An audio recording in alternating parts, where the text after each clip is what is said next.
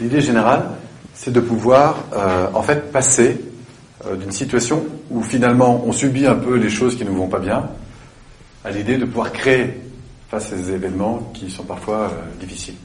Alors comment on va agir à partir de là? D'abord par cette prise de, conscience hein, que bah, le monde est le même pour tout le monde, ce qui veut dire que on réagit à des difficultés. Hein. Il y a des contraintes qui sont matérielles, financières, qui sont relationnelles. Et bref, tout ça sont des contraintes hein, qui exercent une pression.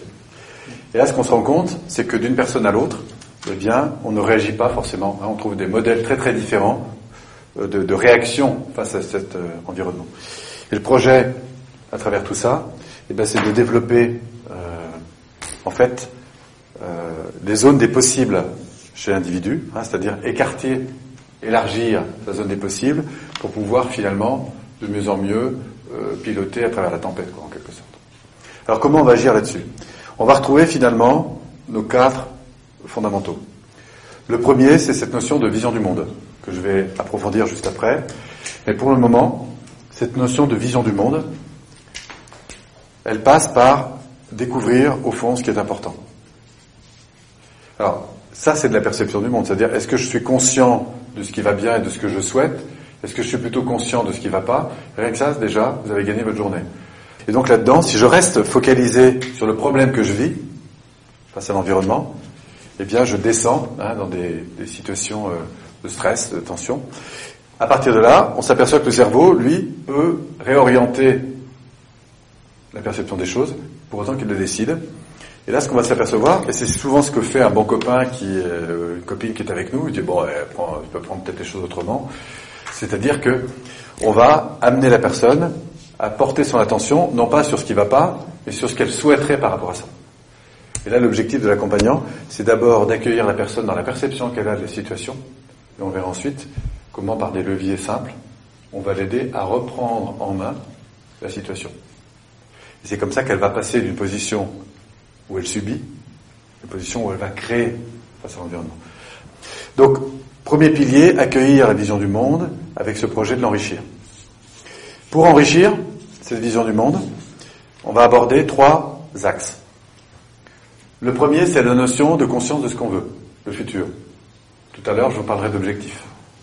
C'est-à-dire qu'une fois que je sais que, par exemple, c'est dans mon domaine professionnel, manager mon équipe, management d'équipe, je voudrais évoluer, je me dis au fond qu'est-ce qui est important aujourd'hui pour moi? Éventuellement qu'est-ce qu'il l'est aussi pour les personnes avec qui je travaille Et à partir de là, je vais penser solution. Alors, à court terme, on parle d'objectifs, à moyen terme, on parle de projet, à plus long terme, on parle de vision. On a tout l'avenir devant. Mais l'idée, c'est que plus je suis clair sur le ce avec quoi je veux tendre, plus j'ai de chances finalement d'y aller. Le deuxième point sur lequel, la deuxième sphère sur laquelle on va se pencher, c'est l'état interne. Donc on a vu tout à l'heure qu'il y avait un rapport important entre ce que vit une personne et ce qu'elle peut déployer dans une situation, ses ressources, puisque quand on parle de ressources, c'est au fond ses capacités qu'elle a à agir ou réagir dans une situation. Donc pour développer cet axe, être, mieux être, au fond, comment être plus à l'aise, comment être plus en confiance, comment être plus ouvert, comment être plus concentré, comment être plus, euh, etc. On est bien en termes d'être.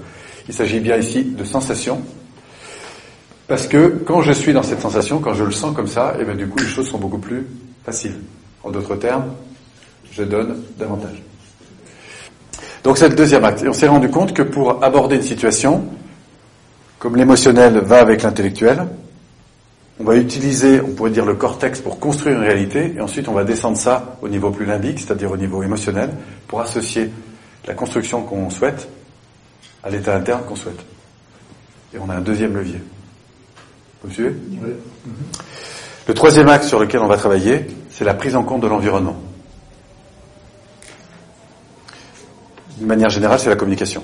C'est comment je communique, on va dire avec moi-même, mais surtout avec les autres. Hein, c'est-à-dire qu'on est rarement seul dans, un projet. Donc il y a d'abord la prise en compte de, de cet environnement, quand j'avance.